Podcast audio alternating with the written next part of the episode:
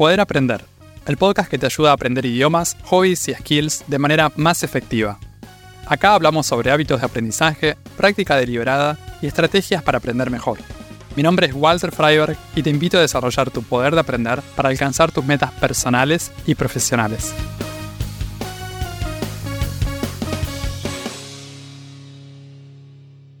En el 2020 empecé a aprender italiano en mi casa usando mucho contenido en video. Durante todo ese año pasé mucho tiempo mirando videos de YouTube en italiano. No fue lo único que hice, pero fue una parte importante de mi aprendizaje. ¿Cómo podemos hacer para aprender y practicar un idioma con YouTube? ¿Qué tipo de contenidos conviene usar? ¿Cómo hacer para mantenernos motivados y superar la frustración de no entender? En el episodio de hoy les voy a contar cómo fue mi experiencia aprendiendo italiano con métodos de inmersión y cómo pueden aplicarlo también ustedes al italiano o a otros idiomas. Alguien que escucha esto de aprender un idioma con YouTube puede pensar que debe ser muy buena para ser real, porque se supone que se aprende un idioma en una clase o en un contexto en el que estamos usando un libro de texto o algún curso, de una forma que puede ser aburrido y que requiere sacrificio. Pero la verdad es que para aprender un idioma necesitamos pasar tiempo con ese idioma. Y existen muchas maneras de hacerlo. Hay gente que le gusta tomar una clase grupal, una clase individual, hay gente que mira videos, hay gente que mira YouTube, hay gente que mira Netflix, hay gente que tiene muchas conversaciones, que practica con intercambios de idiomas o con profes de conversación. Para quienes les gusta YouTube, para quienes tienen alguna afinidad con YouTube, puede ser una muy buena manera de aprender o practicar un idioma. La gran ventaja del contenido de YouTube para quienes aprendemos idiomas es que hay mucha variedad, hay mucha cantidad y también hay subtítulos, que es algo que según el momento en el que estemos en nuestro aprendizaje puede ser muy valioso. Esto de la variedad me parece importante porque para pasar tiempo con el idioma y no tener que forzarnos a pasar tiempo con el idioma, necesitamos encontrar algo que nos resulte interesante. Si tenemos muchas opciones, si tenemos cosas para elegir, hay más probabilidades de que encontremos algo que nos pueda resultar interesante a nosotros. Claro que para eso tenemos que partir de la premisa de que la persona está dispuesta a aprender con YouTube. Podría ser otra plataforma, podría ser con Netflix o podría ser con Disney Plus, no sé. Hay un montón de opciones cuando estamos hablando de video, streaming de video. Pero en el episodio de hoy les voy a contar sobre YouTube porque es básicamente la plataforma que usé para desarrollar mis habilidades con el italiano. El factor de la cantidad también me parece que tiene un rol porque cuando necesitamos familiarizarnos con un idioma, cuando queremos aprender un idioma, está bueno poder acceder a una buena cantidad de contenido. Entonces, como están organizados los canales de YouTube, hay algunos canales de YouTube que tienen cientos de videos. Hay algunos que tienen más de mil videos o tienen miles de videos. Depende de la antigüedad del canal y de, la frecuencia de publicación, del tamaño general del canal y del proyecto. Pero a veces necesitamos esto de poder acceder a un canal de contenido que a nosotros nos resulte interesante, que nos guste y que tenga videos suficientes para poder ver, como para no aburrirnos. Entonces, estamos hablando de tal vez algunos cientos de videos. Quizás el hecho de tener 20 videos o 15 videos no nos va a alcanzar. Por otra parte, vamos a tener el factor de los subtítulos. Hay algunos canales de YouTube que más adelante les voy a contar específicamente cuáles eran los que yo usaba y cuáles fueron mis preferidos, que incluían subtítulos embebidos. Vieron que en YouTube es posible activar closed captions, los subtítulos, las transcripciones de los videos, y hay algunos videos que incluyen estos closed captions, estos subtítulos de forma manual, o sea que los creadores se tomaron el tiempo, el trabajo de hacer los subtítulos exactos del video, y hay otros subtítulos que son automáticos, que los hace YouTube. Los subtítulos automáticos tienen menos precisión en este momento que los subtítulos manuales, tal vez eso va a ir mejorando en el tiempo, pero sea cual sea el tipo de subtítulos que tengamos, es una ayuda.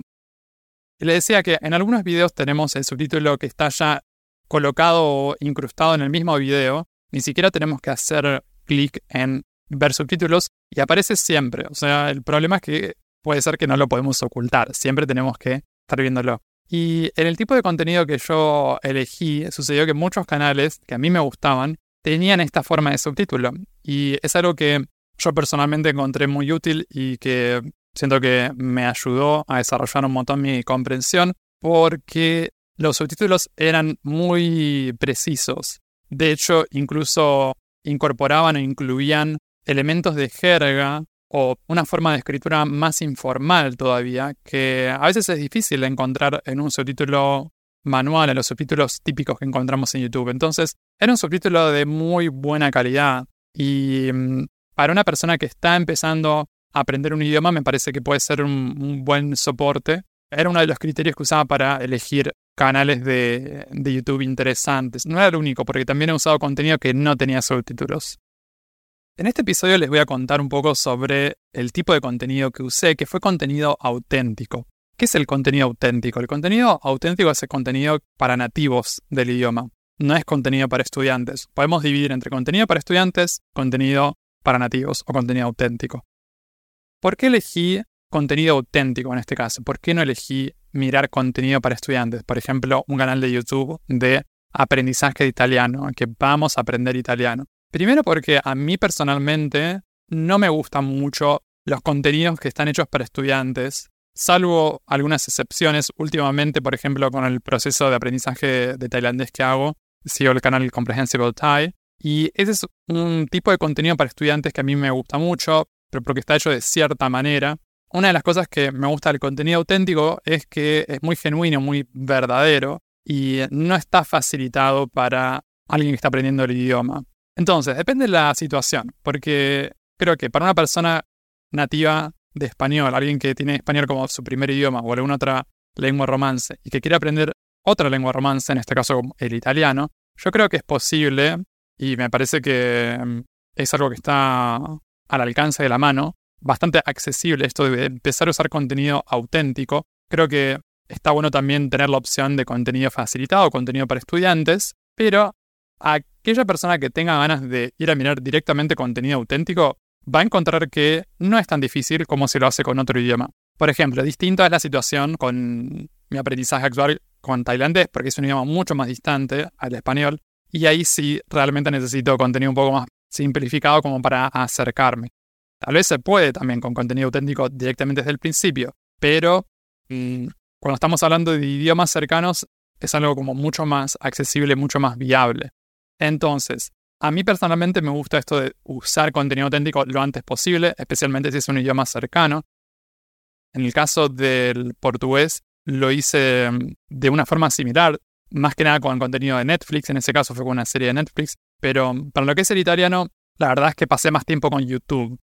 El hecho de animarnos a usar contenido auténtico, incluso si es en un idioma cercano, como del pasar del español al italiano, yo creo que requiere también de un tipo de actitud en particular esto de pensar que es posible para mí aprender o entender una buena parte de ese contenido, aunque esté en un idioma que estoy aprendiendo, aunque recién esté empezando, aunque esté en los primeros meses.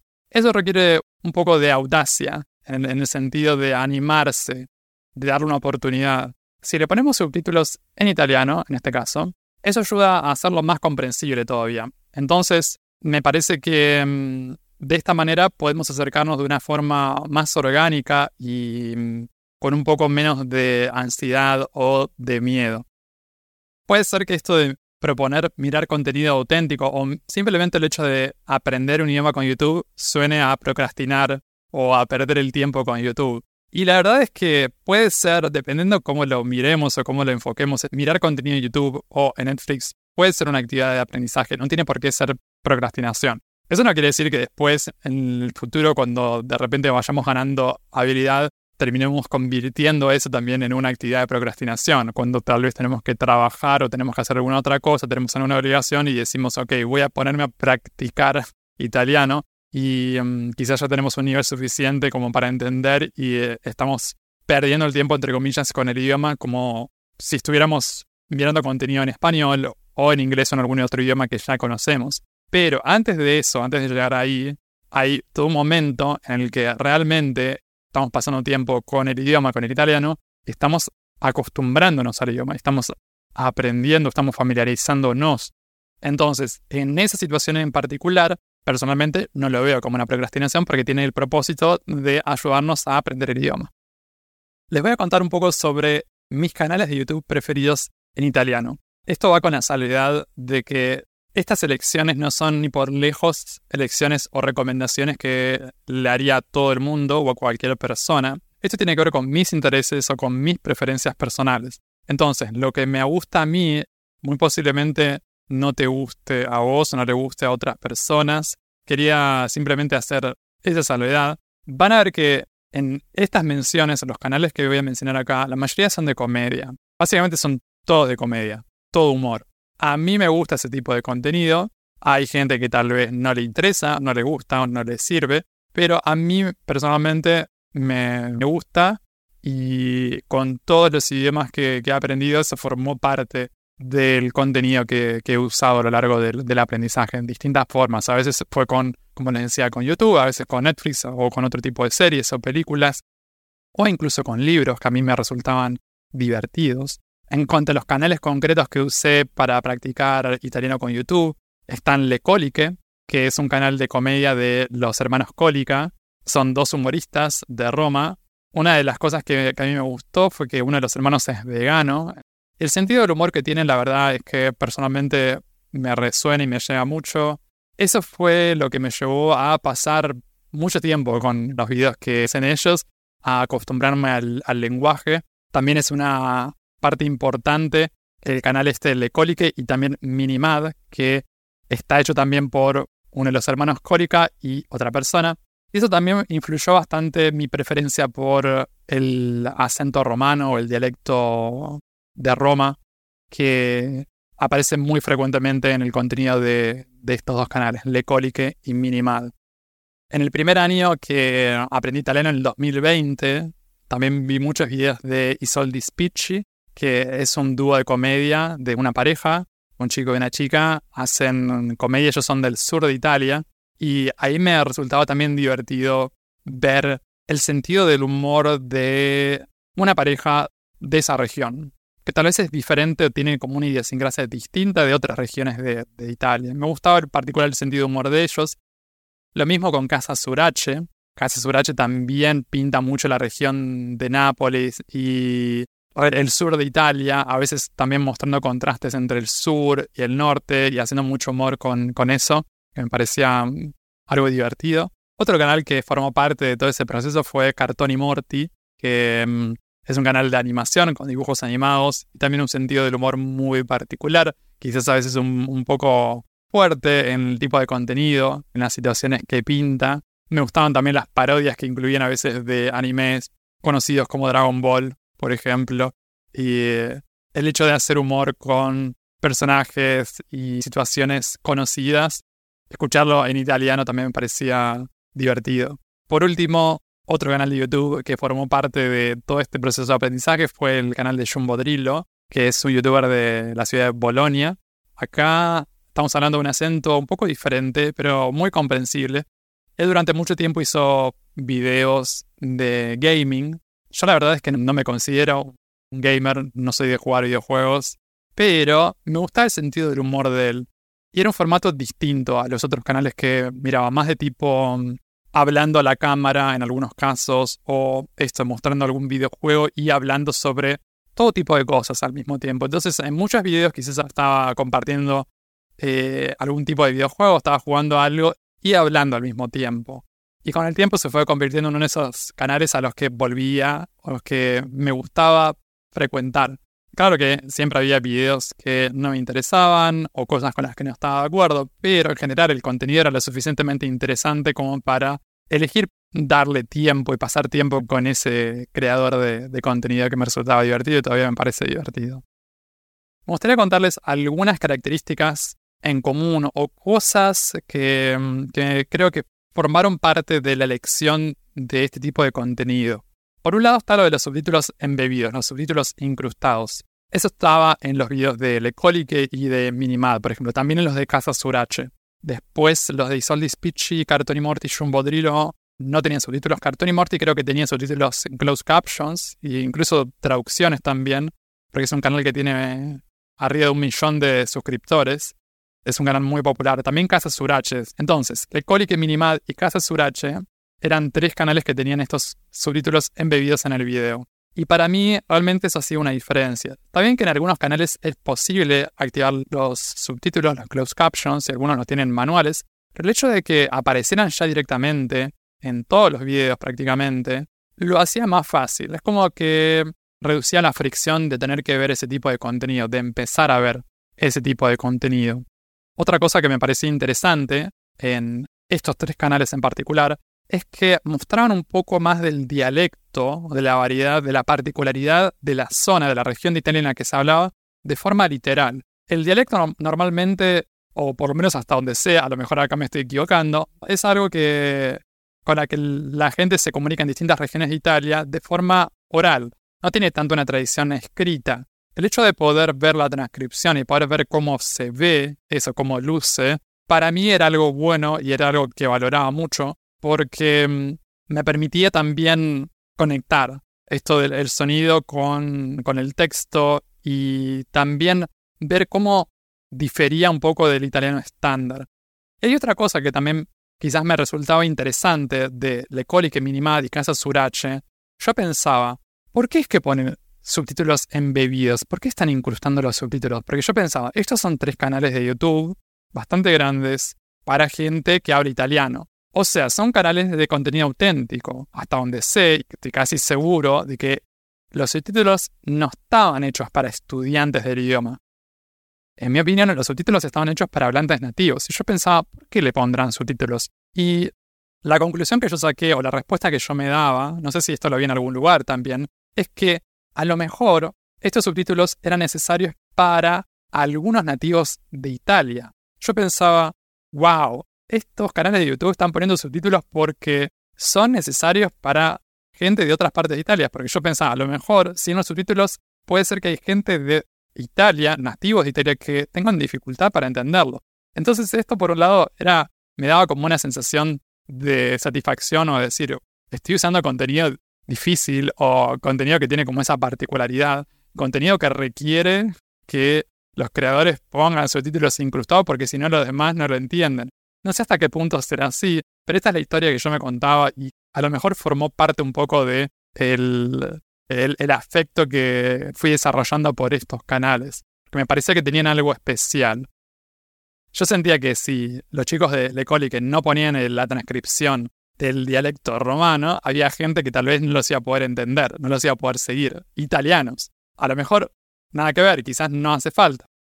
Pero bueno, esto era lo que yo me decía. Otra cosa en común que van a encontrar acá en estos canales es que son todos de comedia. A mí, personalmente, me gusta la comedia y no es que todo ese tipo de contenido, los canales estos que mencioné, Le que Minimad, Isolde Spicci, Casa Surace, Cartoni Morti y John Bodrillo, no es que tienen el mismo sentido del humor, es diferente, quizá hay algunos que se pueden agrupar, que tienen cosas similares, tal vez Isolde Spicci y Casa Surace son más o menos similares.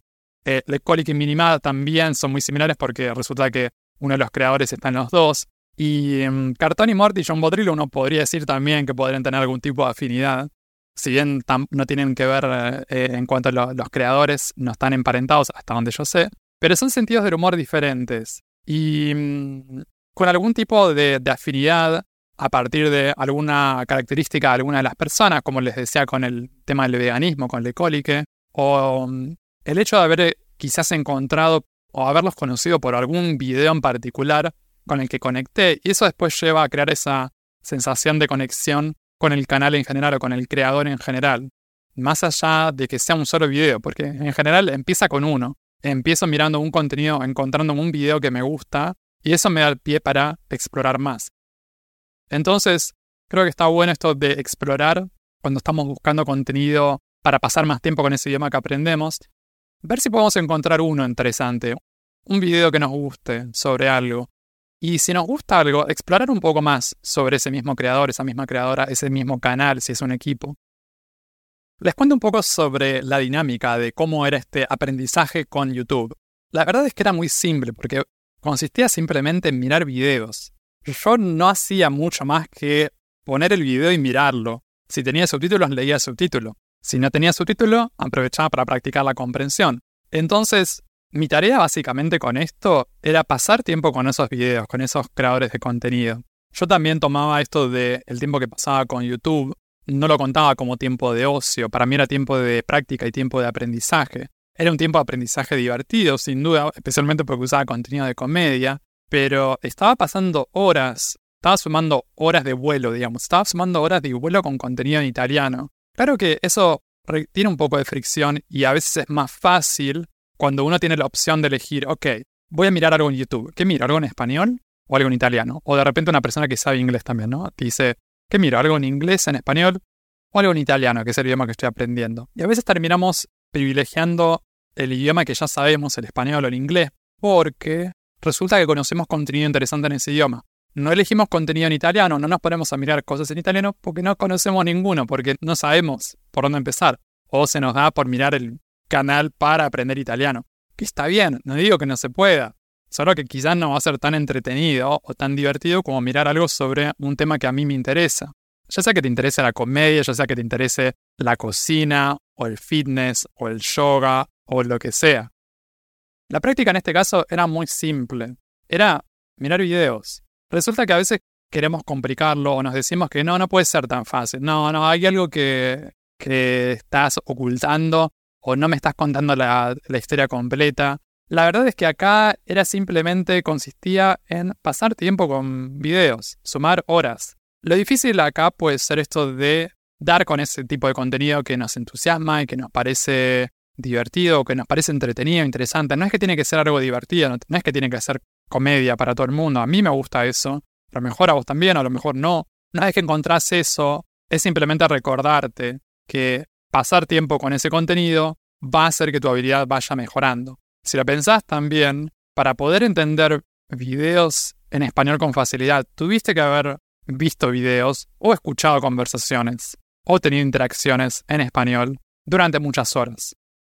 Yo creo que la mayoría de nosotros subestimamos, especialmente la gente de mi generación que creció con la televisión o generaciones anteriores también, o en el caso de las generaciones actuales o la gente más joven que pasa tiempo con redes sociales o YouTube, todo eso formó parte de nuestro aprendizaje, nuestro primer idioma. Yo cuando pienso en las horas que yo pasé como adolescente mirando televisión, mirando series. Todo eso formó parte y forma parte de mi conocimiento del idioma español. Y no lo tenemos muy en cuenta, me parece. Creo que no somos muy conscientes de hasta qué punto eso influyó o formó parte. No digo que hayamos aprendido español solamente con cebollitas chiquititas o Pedro el Escamoso, sino que formó parte de todo el proceso de aprendizaje. De la misma manera, mirar YouTube o mirar Netflix también puede formar parte del proceso de aprendizaje de italiano o de otros idiomas que quieras aprender.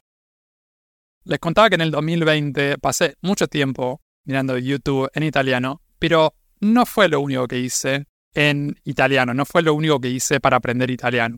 Entonces, el título del episodio es ¿Cómo aprendí italiano con YouTube? Esa fue una parte. No digo que no se pueda aprender un idioma solamente mirando contenido de YouTube. Yo creo que con la variedad y la cantidad de cosas que hay es muy posible. En mi caso en particular fue una parte. Fue una parte muy importante, fue una parte considerable y grande, pero no fue lo único. Entonces, me parece que está bueno también tener en cuenta esto de la variedad dentro de YouTube, pero también afuera.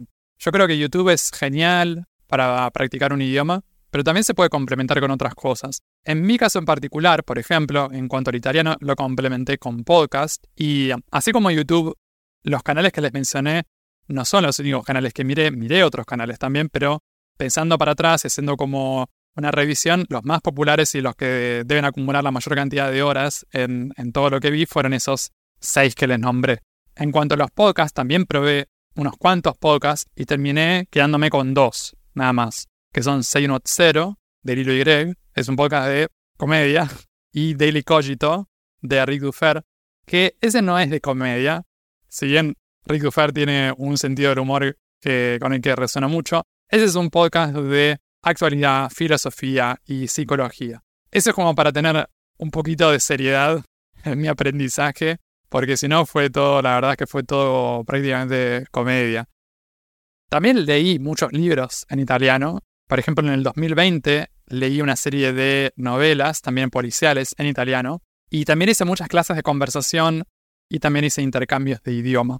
Una persona que le guste leer creo que haría muy bien en leer libros en el idioma que aprende, especialmente si tiene ganas de aprender a leer. La lectura puede ser útil también incluso a, la hora de conversar, porque es posible adquirir nuevo vocabulario leyendo. Pues cuando escuchamos, hacemos esa conexión y, nos permite desarrollarnos de, una forma que a nosotros nos resulta agradable. Si no te gusta leer en absoluto, tampoco es necesario que te fuerces a hacerlo. Quizás preferís trabajar directamente por la vía auditiva, está bien, pero para quienes les gusta la lectura, yo creo que es algo muy poderoso y muy potente. Que permite pasar tiempo con el idioma en un formato que tiene como mucha densidad, porque cuando estamos leyendo hay mucha densidad de contenido en poco espacio. Está todo bien condensado y eso está bueno.